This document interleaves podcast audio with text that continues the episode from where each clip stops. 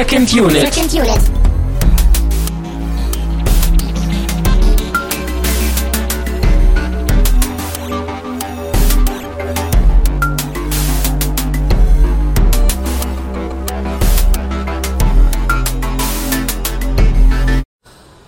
Und damit herzlich willkommen zu einer weiteren Ausgabe von Second Unit, Schrägstrich Mini Unit, On the Road, whatever.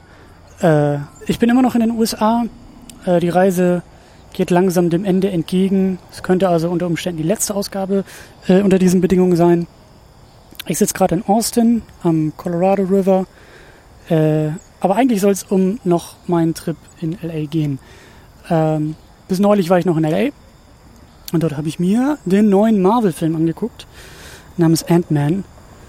Äh, ich glaube, das sollte man eher Ant Ne, funktioniert nicht. Äh, hat mir nicht so gut gefallen. Äh, war ganz okay. Ähm, will ich aber ein wenig ausbreiten. Warum, wieso, weshalb. Und vielleicht auch wieder ein paar Beobachtungen und Gedanken, die immer noch keinen Sinn in meinem Kopf machen. Deswegen verzeiht mir, falls ich das mal wieder im Kreis drehe. Aber das ist auch gar nicht so einfach, wenn Termino nicht da ist. Äh, ohne Termino macht das alles viel weniger Spaß, das kann ich auch schon mal sagen. Ähm, äh, an allererster Stelle, bevor es eigentlich zum Film geht, äh, will ich über das Kino mal wieder sprechen. Und zwar war ich halt in LA. Ich war äh, im Hostel, in einem Hostelquartier auf dem Hollywood Boulevard und habe da eben auch viel gesehen und werde vielleicht nochmal irgendwie eine extra Ausgabe ähm, zu allen filmrelevanten Dingen machen, die keine eigene Sendung verdient haben, weil es keine eigene kein eigener Film war oder, oder die aber irgendwas mit Film zu tun haben. Auf jeden Fall äh, lohnt sich da auch einiges natürlich in Hollywood sich anzugucken, aber ganz besonders wollte ich eben ins Chinese Theater gehen. Das war eigentlich der Grund, warum ich äh, Ant-Man so und dort und in LA geguckt habe und vor allen Dingen auch in 3D. Äh, das Chinese Theater ist eines der berühmtesten Kinos, würde ich einfach mal sagen, spätestens äh, mit, mit ähm, der Premiere von Star Wars 1977 dort ähm, das ist auch das Kino, wo, wo diese äh, Hand- und Fußabdrücke da gemacht werden im Zement. Das kennt man ja eigentlich auch. Das ist direkt vor dem Kino und wird bis heute immer noch so gemacht. Ähm, und das Kino strotzt eigentlich nur so vor Geschichte.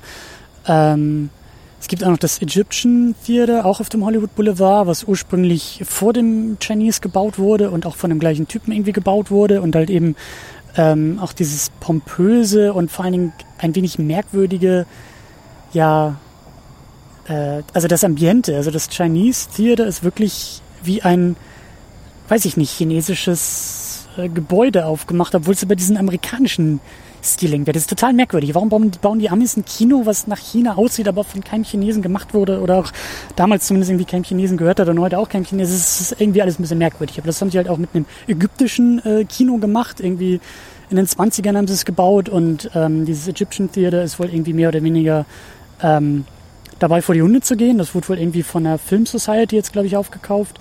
Ähm, das fand ich halt ein bisschen schade. Ich wollte da eigentlich rein. Die Filmauswahl war jetzt nicht so bahnbrechend und tagsüber war das Ding eigentlich die ganze Zeit nur zu. Äh, das Chinese Theater hingegen hat irgendwie ein, wahrscheinlich auch durch diese Handabdrucksnummer und durch diese Legenden irgendwie, ähm, Riesenzulauf. Touristen sind davor, man kommt da, kommt da kaum durch.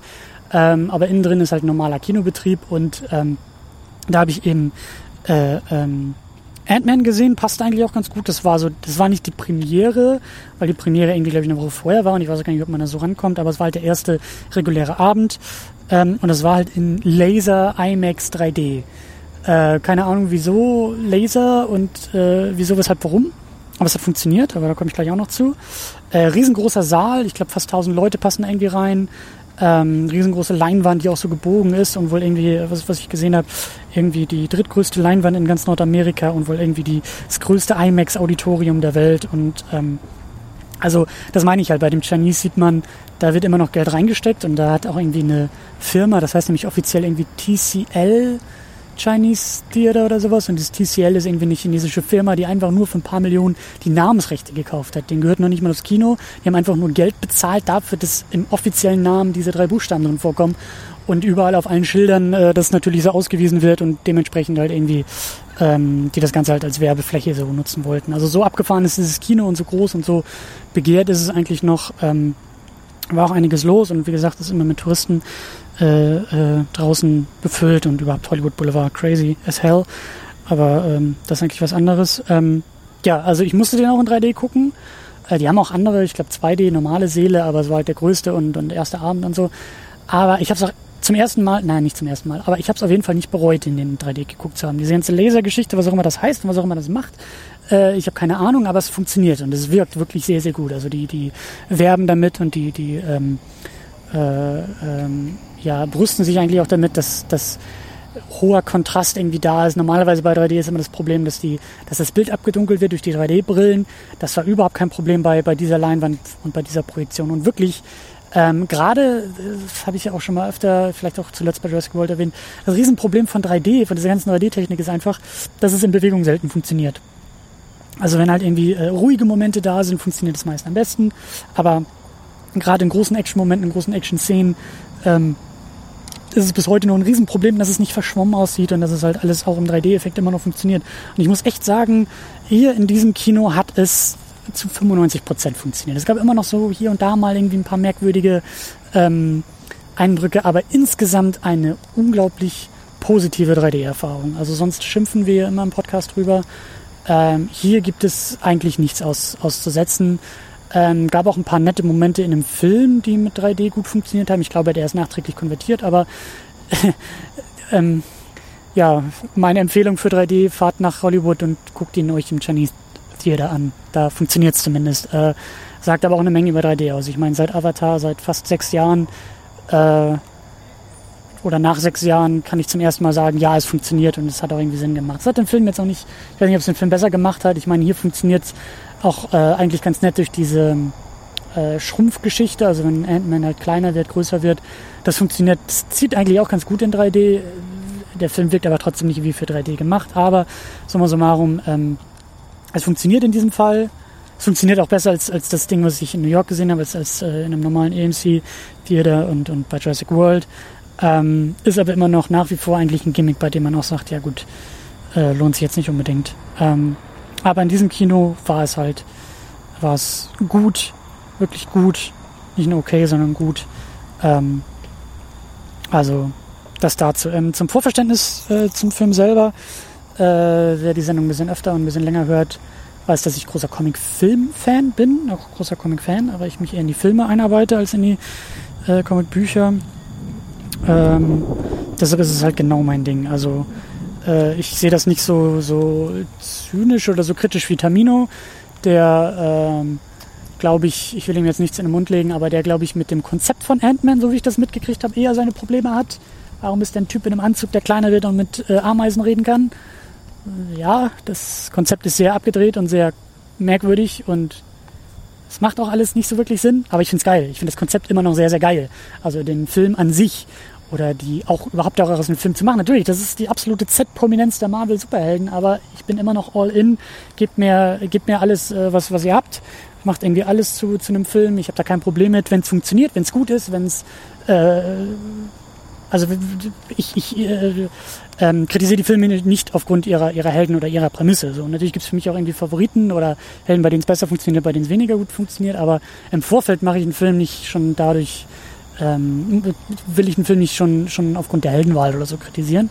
Und das Gute ist auch, dass Marvel das auch versteht, dass Ant-Man jetzt nicht unbedingt der bekannteste und vielleicht auch der beliebteste Held jetzt schon ist. Ähm, aber auch dazu vielleicht gleich noch ein bisschen mehr. Ähm, wie gesagt, ich finde das Konzept absurd, aber dadurch geil. Ähm,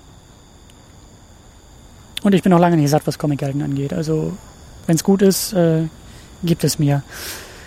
Dann eine Sache, die ich eigentlich vermeiden wollte äh, im Kontext von Ant-Man, aber die sich ähm, aus anderen Gründen, als ich ursprünglich dachte, aber die sich irgendwie dann doch nicht vermeiden lässt, ist die Tatsache, dass der Film ursprünglich von Edgar Wright gemacht werden sollte. Edgar Wright, hier diese Cornetto-Trilogie und eigentlich, äh, ich glaube, ein britischer Filmemacher, der auf jeden Fall eher für ähm, Scott Pilgrim hat er auch gemacht, großartiger Comicfilm, großartig umgesetzt, hat niemand gesehen, hat niemand interessiert, hat kein Geld gemacht an den Kinokassen, aber äh, in meinen Augen ein geiler Film.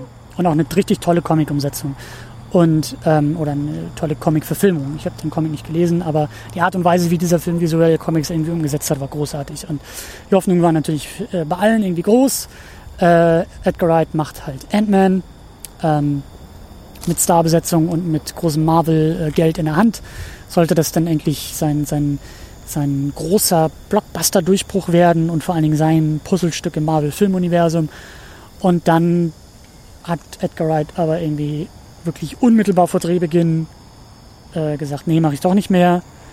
Ähm, wie sagt man, kreative Differenzen waren es wohl. Äh, keine Ahnung, wer jetzt wen rausgeworfen hat oder gekündigt wurde, hat, gegangen wurde. Keine Ahnung, ist mir auch ziemlich egal. Deswegen all das wollte ich eigentlich, wollte ich eigentlich alles nicht mit reinnehmen.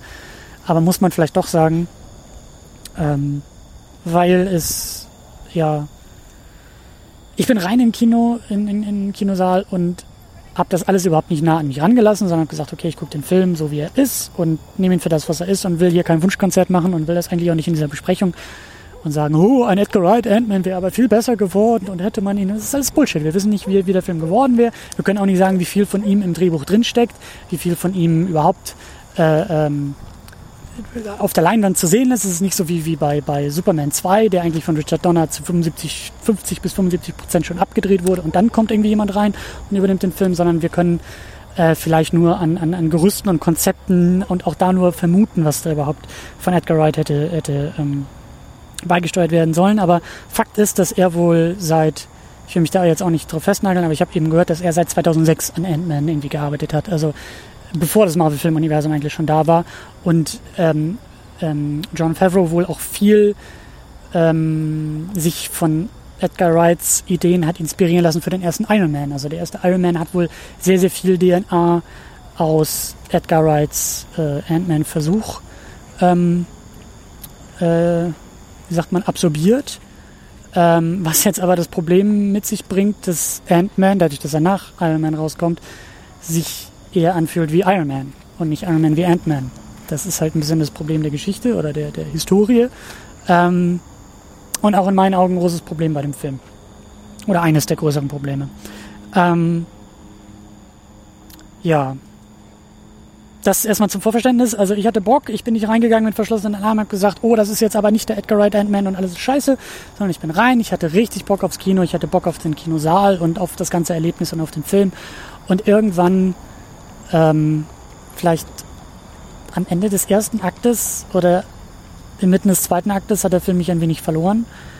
Und äh, ich will nicht sagen, mein Herz gebrochen, aber es war wirklich so ein. Also ich, ich hatte wirklich einen Moment im Kinosaal, wo ich dachte, oh, so ein Film ist das. So funktioniert er.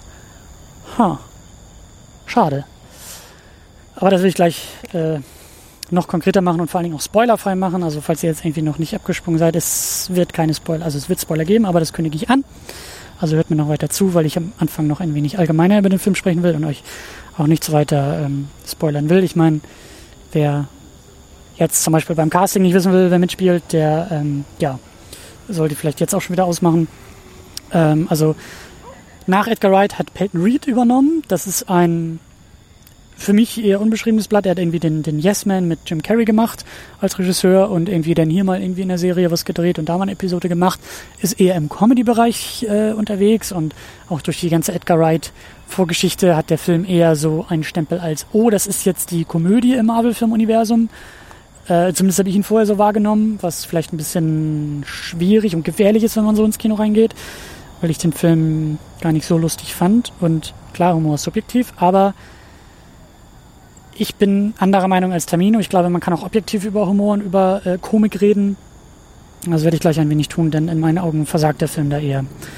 Ähm, wir haben Michael Douglas als Hank Pym, den ursprünglichen Ant-Man, der äh, auf seine alten Tage eigentlich sein, sein Erbe und vor allen Dingen das Superheldenerbe äh, weitergeben will an Paul Rudd, der den neuen Ant-Man spielt als Scott Lang und Michael Douglas ist großartig in dem Film. Also ähm, auch Robert Redford war ja im zweiten Captain America dabei und man merkt, wenn solche Größen einfach nur dabei sind und auf der Leinwand sind, äh, übernehmen sie, über, über, über, übernehmen sie einfach eine Menge Verantwortung und tragen auch eine Menge äh, des Filmes. Und hier ist es bei Michael Douglas genauso. Also alle seine Szenen sind großartig.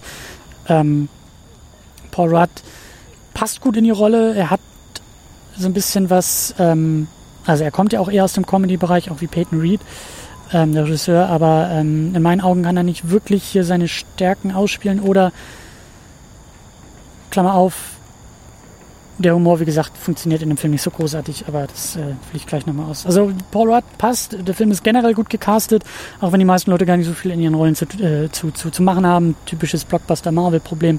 Aber hier, glaube ich, noch ein Tick verstärkter. Wir haben Evangeline Lilly als Hope, äh, die Tochter von Hank Pym. Die Evangeline Lilly kennen wir auch aus den Hobbit-Filmen, wo sie nicht besonders gut waren, aus Lost. Zumindest am Anfang war sie noch gut. Ähm, macht hier auch eine gute Rolle, aber zu ihr will ich vor allen Dingen im Spoiler-Teil noch was sagen. Wir haben Corey Stoll als äh, Perrin, Perrin Cross, glaube ich. Auf jeden Fall als Bösewicht, als Villain. Ähm, der auch gut gecastet ist, der mir auch bei House of Cards gut gefallen hat und auf den ich mich eigentlich gefreut habe in dem Film, der aber auch wie alle Villains in Marvel-Filmen total verheizt wird und ähm, auftauchen darf und dann wieder verschwindet. Und also das ist alles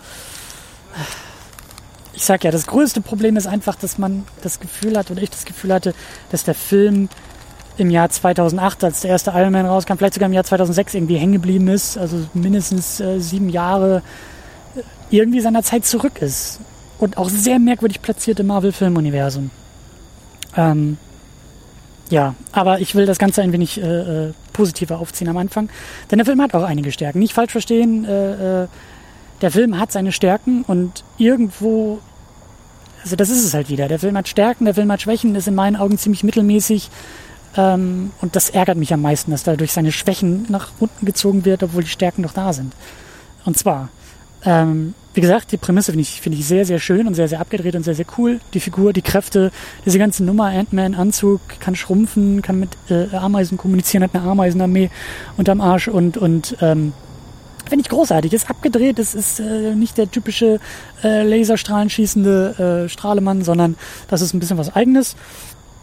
Und es funktioniert auch sehr, sehr gut auf der Leinwand. Das muss man auch wieder sagen. Das ist wieder so, ne? Wir suchen ja eigentlich kollektiv als gesamtes Internet, suchen wir ja irgendwie nach der ersten Marvel, äh, äh, nach dem ersten Marvel-Fehltritt und nachdem Guardians of the Galaxy für die meisten funktioniert hat und in meinen Augen auch funktioniert hat, ähm, haben viele gesagt, ja, dann ist Ant-Man das große Problem und das kann ja gar nicht funktionieren und äh, dieser Quatschkram und so sehe ich nicht so, funktioniert sehr, sehr gut. Äh, die Figur funktioniert, ich bin auch gespannt auf, na klar, weitere Auftritte und äh, vielleicht auch bei den Avengers oder so. Das, das, ich bin da sehr hoffnungsvoll. Die Effekte sind super, die ganze, überhaupt das ganze Schrumpfen und größer werden und, und diese Raumwahrnehmung, ähm, super. Klar, könnte vielleicht mit leichten Abzügen in der B-Note noch ein bisschen kreativer sein oder noch ein bisschen mehr mitgemacht werden, aber prinzipiell funktioniert, funktioniert gut, macht Spaß, macht diesen Helden auch ziemlich einzigartig und äh, das ist es ja eigentlich auch, worauf es ankommt, gerade im Marvel-Universum. Ähm, der Film ist insgesamt eher ein Heist-Movie. Ähm, es geht eher um einen großen Einbruch. Ant-Man ist eher ein, ein also gerade Paul Rudd, Paul Rudds Figur, Scott Lang ist eigentlich ein talentierter Einbrecher und das ist der Grund, warum er in diesen Anzug gesteckt wird, weil er halt etwas stehlen soll und das funktioniert auch sehr, sehr gut. Also auch da haben wir wieder ein bisschen, obwohl es die Marvel Superhelden Blockbuster Blaupause ist, haben wir ein bisschen Geschmacksverstärker äh, in Richtung Heist-Movie, was funktioniert. Nicht jeder Marvel-Film muss irgendwie im Kern Science-Fiction-Action sein, sondern kann Action mit eben weiterer Geschmacksrichtung sein. Auch das funktioniert. Ähm, insgesamt, wie gesagt, das Casting ist sehr, sehr gut. Die Leute sind alle in ihren Rollen sehr, sehr gut, passen auch in den Rollen.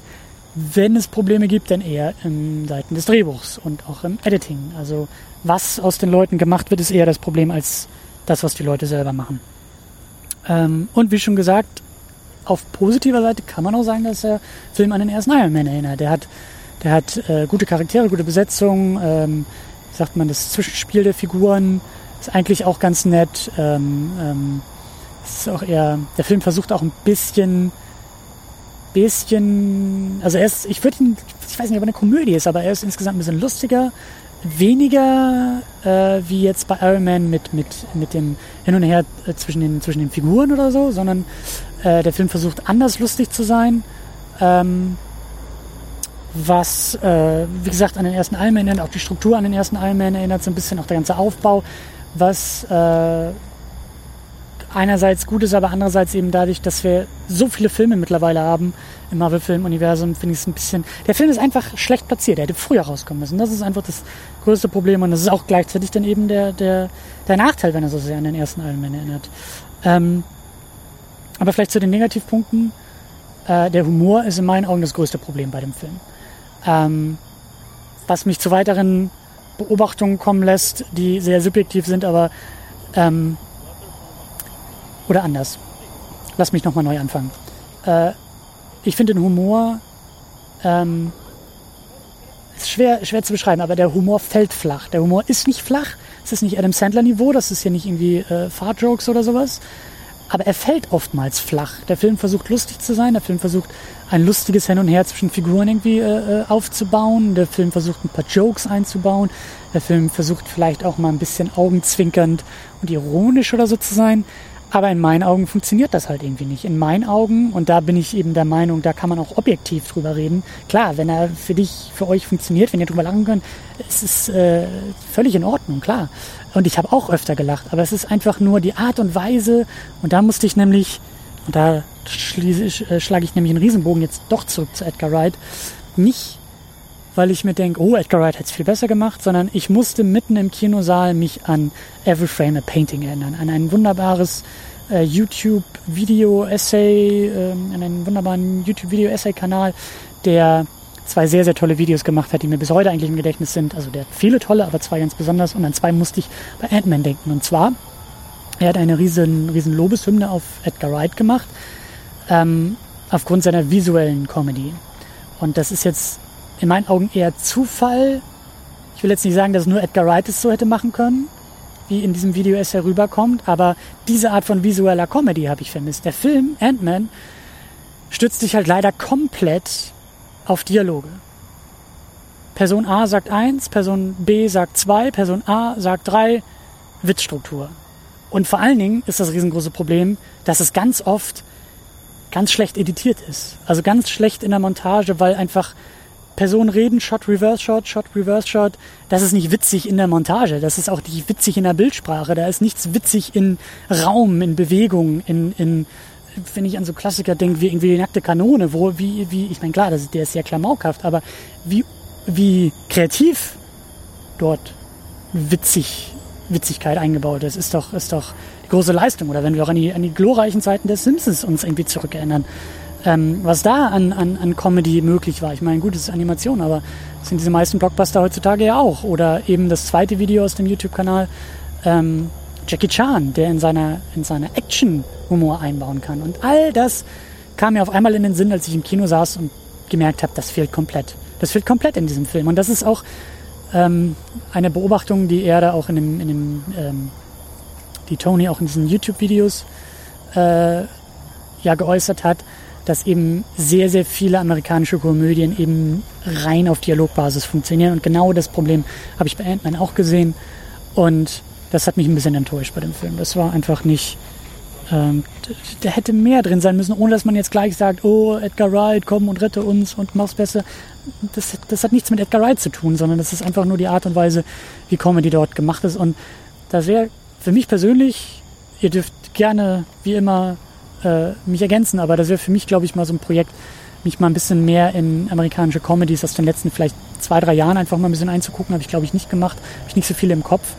Ähm, ob das einfach so ein genereller Trend ist bei Comedy, ob das eben, man merkt, dass das irgendwie alles durch Produktionsbedingungen irgendwie nur noch auf Dialogbasis funktioniert und, und ähm, wo, ob da vielleicht auch in den glorreichen 80ern irgendwie anders gearbeitet wurde, sind alles nur Vermutungen, die ich aufstelle, aber es ist mir eben aufgefallen, Ant-Man Ant-Man. Ant-Mans Humor ist sehr eindimensional, ohne dass ich jetzt meine, er ist irgendwie, oh, er ist jetzt irgendwie flach oder, oder, oder ähm, auf Schenkelklopferniveau. Das ist es halt eben nicht. Es ist schwer, das in Worte zu fassen, ohne dass es halt doppeldeutig klingt. Aber er ist halt eben, der Humor in Ant-Man ist halt eben nicht so kreativ, wie es auch die Möglichkeiten dieser Figur und wie es eigentlich auch die Möglichkeiten des Filmemachens äh, zulassen. Und gerade auch gerade auch äh, das Setup der Figur und auch der Fähigkeiten hätten so viel mehr äh, möglich gemacht. Ähm ja, dann auch so ein Ding, was irgendwie in der Gegenwart im Jahr 2015 gang und gäbe ist, äh, die Trailer verraten viel zu viel. Die Trailer verraten viel zu viele, viel zu viele äh, Set Pieces irgendwie. Also gerade im Action-Bereich, wer die Trailer gesehen hat, hat vielleicht auch schon die Highlights gesehen. Ja, wie üblich bei Marvel ist der Villain austauschbar und ja, ich will nicht spoilern, ich mach's vielleicht am Ende lieber. Ähm, wie gesagt, er erinnert zu stark an, an Iron Man und was mich auch sehr verwundert hat, ist, ähm, wie gesagt, die Platzierung innerhalb des Marvel-Universums und vor allen Dingen innerhalb der Phasen. Wer sich damit ein bisschen genauer auseinandersetzt, äh, ähm, lustigerweise war das wohl irgendwie nur so eine Nebenbemerkung, so ein internes Ding. Das war eigentlich gar nicht so als, als äh, aus, für Außenstehende gedacht, aber die Marvel-Filme sind halt in Phasen aufgeteilt. Phase 1 ist alles bis äh, Avengers. Wir sind jetzt mit Ant-Man. Ant-Man ist der Abschluss der zweiten Phase. Und was müsste das? Ich glaube, der nächste Captain America Civil War äh, würde die dritte Phase dann beginnen. Ich glaube, wir sind, äh, was Ankündigungen angeht, irgendwie bis ins Jahr 2020 oder so dann in Phase 3 und die Filme, also das Filmuniversum ist halt in so Phasen aufgeteilt. Alles gut und schön, alles nett. Ähm, damit knüpfe ich ein bisschen auch an die Kritik an Avengers Age of Ultron an. Äh, der erste Avengers war ein richtig guter Abschluss für eine für die Phase 1 und das hat man irgendwie gemerkt. Das war ein Zusammenbringen der Charaktere, alles hat auf diesen Film hingearbeitet und sie haben zusammengearbeitet und alles war gut und alles war schön und alle waren zufrieden. Jetzt haben wir das Riesenproblem mit Age of Ultron, äh, dass der irgendwie nichts abschließt, aber ganz viel neu macht und überhaupt nicht überhaupt dadurch, dass er noch nie mal der letzte Film in der Phase 2 ist, irgendwie total deplatziert wirkt. Und damit wieder zurück zu Ant-Man, der wirkt noch deplatzierter, weil der nichts abschließt, wenn man so will, nichts filmübergreifend, filmuniversumübergreifend abschließt, auch überhaupt nichts irgendwie, ähm, wie sagt man, ähm, neu, neu ähm, beginnt. Also das hätte eigentlich die Aufgabe von Age of Ultron sein müssen und Ant-Man hätte irgendwie vorher rauskommen müssen oder äh, später rauskommen müssen, aber er wirkt halt sehr deplatziert und das ist halt nun mal leider, äh, ist es ja nun mal mit ähm, der größte, ja richtig, du hast ein sehr lautes Auto. Ähm, es ist nun mal das äh, eigentlich mit größter Highlight in dem Marvel, Marvel-Filmuniversum, dass es ja nun mal irgendwie auch ja, filmübergreifend erzählt und, und diese Meta-Ebene ist ja für viele auch ein Anreiz. Und dann eben, ja, es ist irgendwie auch schade, dass Filme oft darauf reduziert werden und gerade die Marvel-Filme lassen sich oftmals darauf reduzieren, aber es ist halt eben auch schade, dass sie dann auch nicht mal diese, dieses Versprechen irgendwie äh, erfüllen können.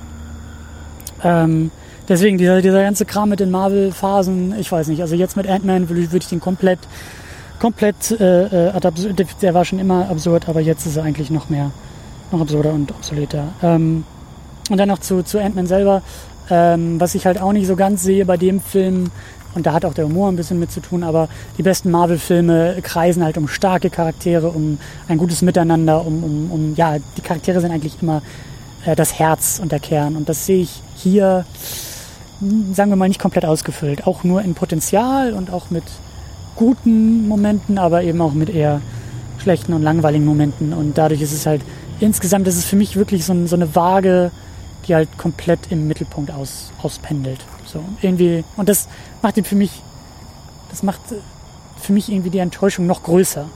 Das ist noch nicht mal ein Film, der wirklich, der schlecht ist, bei dem man irgendwie, den man zerpflücken kann, sondern der hat so viel Potenzial und verschenkt es in so vielen Stellen und das, ich finde sowas immer total schade. Und gerade bei solchen Filmen, die mich mehr interessieren. Ich meine, so ein Film wie Terminator Genesis, der kann scheiße sein, wie er will. Der muss mich nicht begeistern, weil ich keinen großen ähm, Bezug zum Terminator oder, oder mit zwei das ganze Ding ja sowieso beendet wurde. Ähm, das ist okay, das muss, das muss kein Highlight sein, das muss mich nicht begeistern, aber Ant-Man sollte mich schon begeistern können. Das kann er leider nicht. Ähm, ja, und ich will noch ein bisschen spoilern, deswegen solltet ihr noch äh, den Film nicht gesehen haben, ihn sehen wollen, ähm, macht ihr aus. Ähm, ja, also guckt ihn auf eigene Gefahr, keine Ahnung. Ich meine, es ist ein Marvel-Film. Natürlich will man den gucken, wenn man an Marvel-Filmen interessiert ist. Ihr habt, die haben uns ja leider komplett im Sack mit ihren, mit ihrem Filmuniversum. Und wenn man einen verpasst, dann verpasst man alle oder verpasst man vieles. Deswegen, klar, guckt ihn, ihr werdet ihn gucken.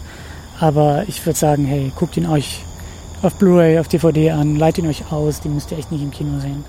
Dafür, dafür. Oh, eine Sache noch. äh, spätes Lob. Nee, ich pack's in Spoiler-Part. Ähm, lasst mich spoilern, macht hier aus, kommt wieder oder hört einfach weiter zu, wenn euch das wenn Spoiler nicht interessieren. Ähm, was ich nämlich noch anknüpfen, also ab hier jetzt Spoiler äh, auf eigene Gefahr. Was ich noch anknüpfen wollte, der Film ist zum Glück nicht so hahaha Wortspiel riesig wie die anderen, vor allen Dingen nicht wie Age of Ultron. Endlich mal ein Marvel-Film, bei dem es nicht darum geht, die ganze Welt zu retten oder das ganze Universum oder alles auf einmal, sondern ein wirklich äh, haha, kleiner Film, der der der, wie soll ich sagen, auf so einer eher mittleren Ebene funktioniert. Also klar, es sind alles Blockbuster, aber es ist eher so ein mittlerer Blockbuster, was ich auch okay finde. Ich bin auch völlig der Meinung, dass Marvel dahin muss, auch mit einem Filmuniversum. Die müssen die riesengroßen Knaller-Blockbuster im Avengers-Rahmen lassen und vielleicht ab und an mal irgendwie so einen Film wie jetzt den Civil War, Captain America Civil War, Avengers 2.5.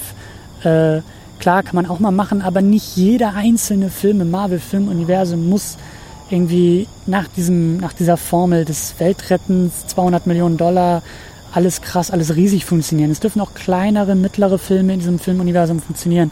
Ich bin ja sowieso der Meinung, dass äh, auch ein Marvel Arthouse-Film mal sein sollte. Ja, gibt uns den 30, 30 Millionen Dollar, für 30 Millionen Dollar produzierten, aber mit Herzblut gemachten weiß ich nicht, äh, Captain Falcon Film oder so, der vielleicht wie Drive ein, zwei wirklich äh, auch nur kleinere Action-Momente hat, aber der halt irgendwie stilistisch eigen ist oder so.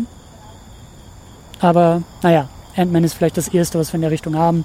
Ein Film, der auch klar Riesenspektakel, aber glücklicherweise nicht schon wieder die Welt retten muss und ein bisschen, ein bisschen, ja wie gesagt, eher in so einem mittleren Level fungiert. Davon will ich mehr sehen. Davon will ich mehr sehen. Ähm, aber lass mich ein bisschen konkreter werden. Eine Sache, die vielleicht ganz gut illustriert, was ich meine, wenn ich sage, der Film ist im Editing flach oder ist, im, ist äh, der, der, Humor ist nicht so vielschichtig. Oder, nee, nicht vielschichtig. Der Humor ist nur über Dialoge. So. Ähm, falls ihr euch erinnert an die Szene, als äh, Scott Lang gefeuert wird von seinem sowieso aussichtslosen, was ist er da, äh, äh in so einer Eisdiele oder in irgendeinem äh, Burgerladen oder sowas, da ist er doch irgendwie eingestellt. Und da hat er das Gespräch mit seinem Vorgesetzten, der ihn ja feuert, weil er eben ein äh, ehemaliger Knacki ist. Ähm, super. Ich dachte, super. Das ist doch die perfekte Vorlage für äh, Comedy. Äh, die beiden sitzen sich gegenüber im Büro und es geht hin und her und ein, ein, ein Wortgefecht und Wortspiele und, und äh, da dachte ich mir, witziges Setup, da muss doch jetzt irgendwas kommen. Aber es kam nichts und vor allen Dingen, es kam nichts visuell. Ich war so enttäuscht, wie diese Szene gefilmt wurde, weil, wie gesagt, nur Shot, Reverse Shot. Es geht hin, her, hin, her, hin, her. Beide sitzen sich gegenüber, keiner bewegt sich, nichts ist in dieser Szene los, nichts passiert in dieser Szene außer Dialog. Und wir sind ja hier bei Second Unit in den, in den Prequel-Wochen und Monaten das ist doch genau das, was wir an George Lucas auch kritisiert haben. Ja, wenn da irgendwie zwei Leute sich nur gegenüber sitzen und, und ich meine, gut, George Lucas hat alles vor Greenscreen gemacht und dadurch eher kaputt ähm, oder, oder, oder eher platt.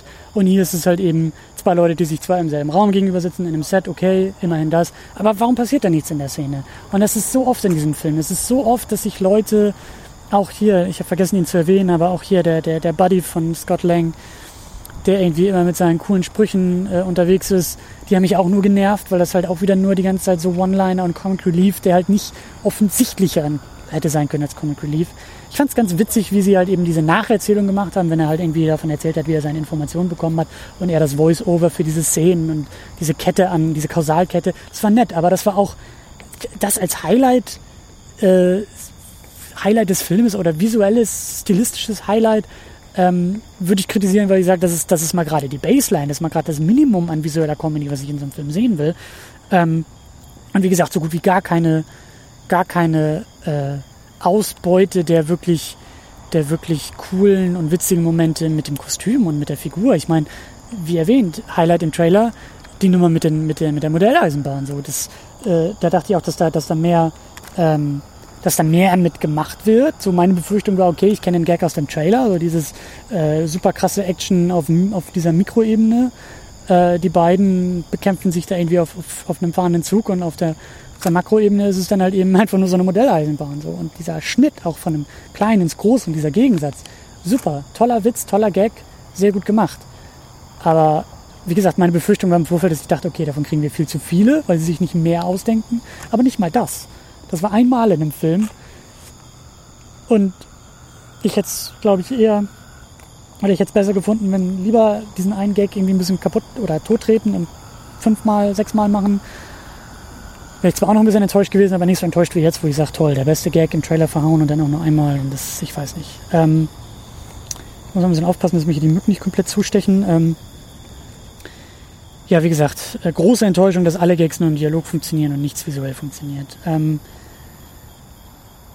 ja, und meine, oder meine, meine, meine weitere Beobachtung, These, Selbstexperiment, ist das überall in, in Ami-Komödien so? Ist das wirklich so ein generelles Ding? Ist das ein Trend? Ist das, also ist, äh, darf ich Ant-Man dafür gar nicht mal so sehr kritisieren, weil es alle Filme so machen? Das ist meine Befürchtung, ist meine Vermutung. Deswegen, äh, wenn man mir irgendwie ein, ein, äh, ein bedingungsloses Grundeinkommen zulassen würde, dann würde ich mich, glaube ich, die nächsten drei Monate nur durch amerikanische Komödien gucken und äh, schauen, ob meine These stimmt. Oder dafür haben wir euch, wenn ihr das vielleicht schon tut, auch ohne Grundeinkommen und einfach Bock auf Komödien habt und einfach ein besseres Verständnis für amerikanische Komödien der, der Gegenwart habt, äh, lasst es mich wissen. Ähm, haut in die Kommentare. Ähm, ja, dann vielleicht etwas Nettes, weil Spoiler-Part ist ja nicht nur Kritik. Ähm, der Kommentar oder der, der, der Einbau äh, oder der Verweis auf das weitere Marvel-Film-Universum, den fand ich eigentlich ganz schön und auch ganz nett. Ich wusste nicht, doch ich glaube, ich wusste, dass Falcon vorkommt, aber ähm, das fand ich ganz cool.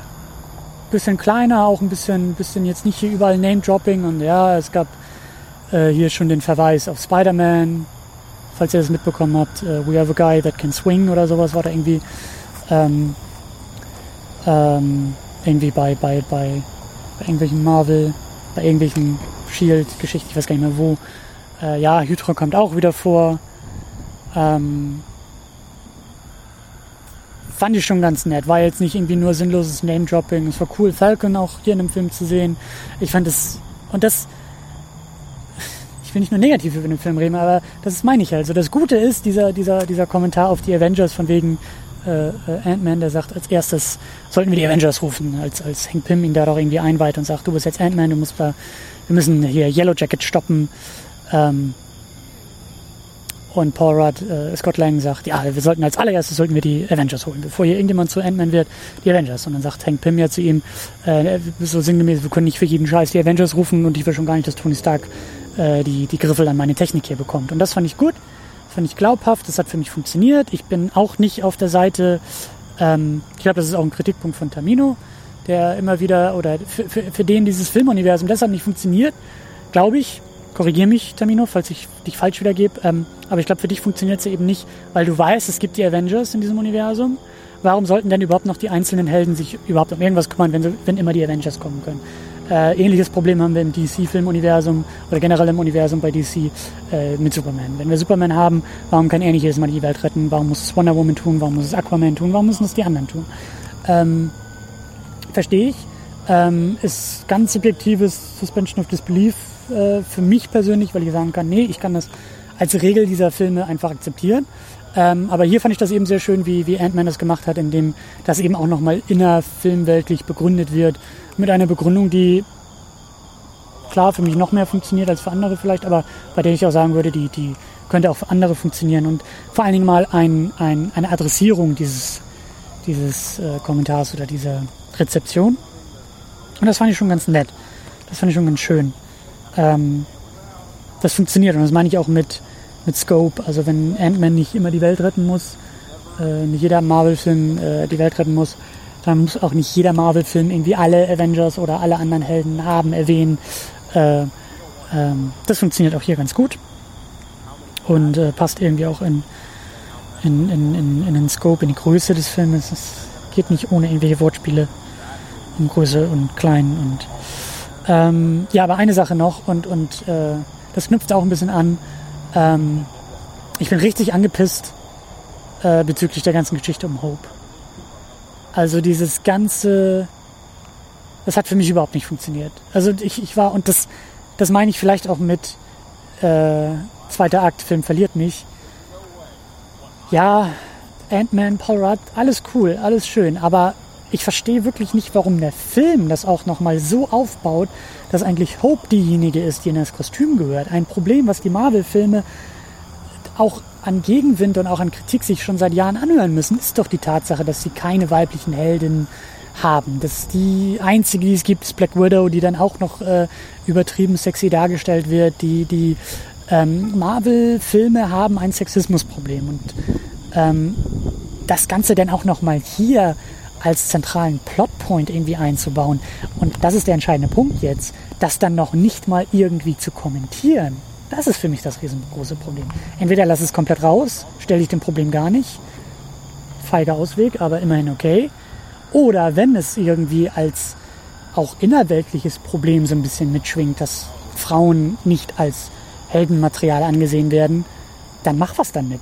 Und verdammt nochmal in einer Komödie kein, kein, keine, also kein, keine selbstironischen Witze in diesem Film zu finden, kein Augenzwinkern, was irgendwie dann sagt, ähm, was auch, und das ist für mich auch das Entscheidende, ich meine hier die, die After-Credits-Scene, wo Hope dann doch irgendwie als The Wasp oder sowas dann irgendwie äh, angeteasert wird, ähm, völlig unverdient, völlig unverdient in diesem Film. Das ist eine Sache, entweder packt es mit in den, in, den, in den ersten Akt und lass sie Ant-Man trainieren, weil sie, weil sie es sowieso besser kann.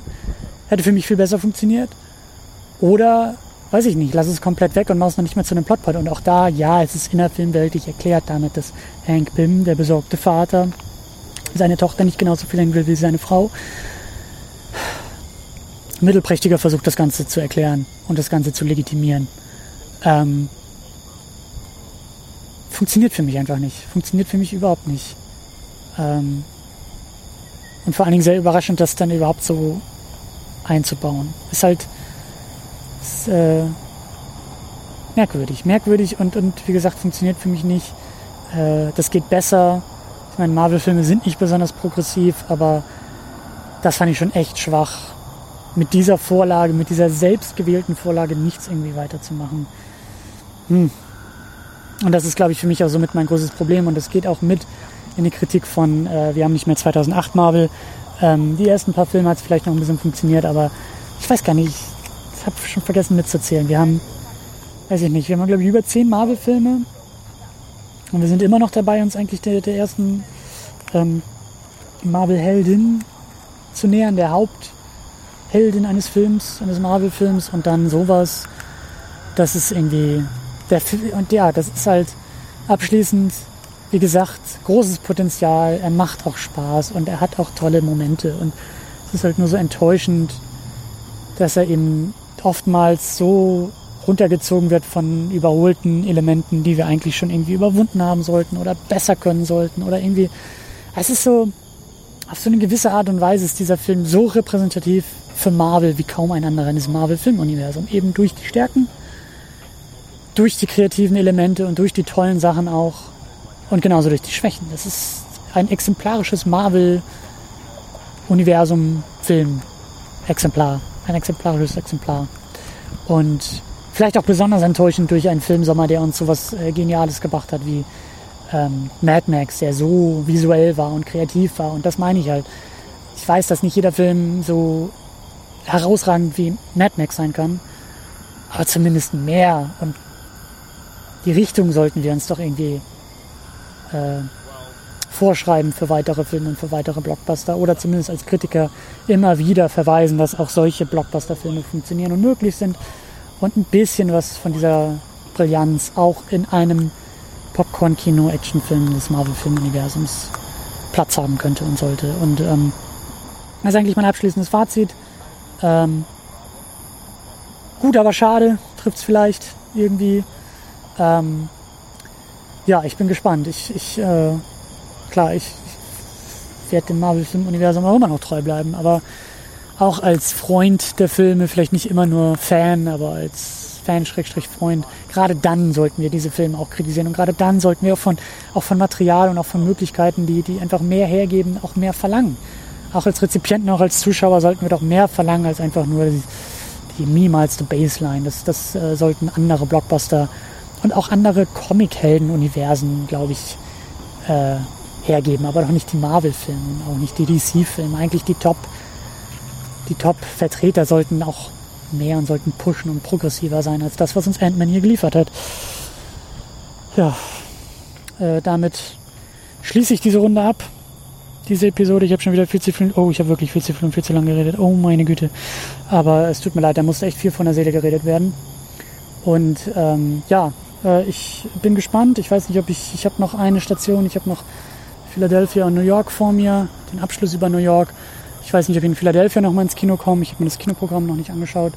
Vielleicht, aber ähm, vielleicht, je nachdem, was für ein Film, vielleicht stopfe ich das auch eher noch in eine abschließende Mini-Unit, die ich auf jeden Fall vorhabe, denn ich habe einiges Filmisches hier erlebt, wie gesagt, was eben auch ähm, eine eher übergeordnete Sendung verdient hätte. Davon möchte ich euch eigentlich noch gerne berichten. Und äh, ja, da wird vielleicht auch noch, ich habe Karten für, für Book of Mormon Theater, Musical in, in, in New York, da habe ich riesen Bock drauf, das passt da vielleicht auch noch ganz gut rein. Und ähm, ja, das äh, ist es erstmal von, von unterwegs äh, und viel Spaß weiterhin mit der Urlaubsvertretung. Und wir sind immer noch dabei herauszufinden, was wir mit dem Podcast nach der Urlaubsvertretung machen. Aber äh, lasst mich erstmal nach Hause reisen, lasst mich erstmal äh, zum alten Kontinent zurückkehren und ein wenig ausschlafen. Aber äh, äh, ja, ich hoffe, euch haben diese Episoden oder machen euch diese Episoden Spaß, so wie sie mir Spaß gemacht haben. Auch wenn es merkwürdig ist, allein ins Mikrofon zu reden. Aber äh, ja, vielen Dank auf jeden Fall auch für die ganzen Kommentare. Da kommt ein bisschen Feedback zurück. Und äh, ja, äh, ich weiß nicht, was ich sagen soll, außer äh, wir sehen uns, wir hören uns und äh, bleibt uns gewogen und habt Spaß im Kino, habt Spaß im Kino Sommer und habt Spaß mit Ant-Man, so gut es geht. Wir hören uns. Tschüss.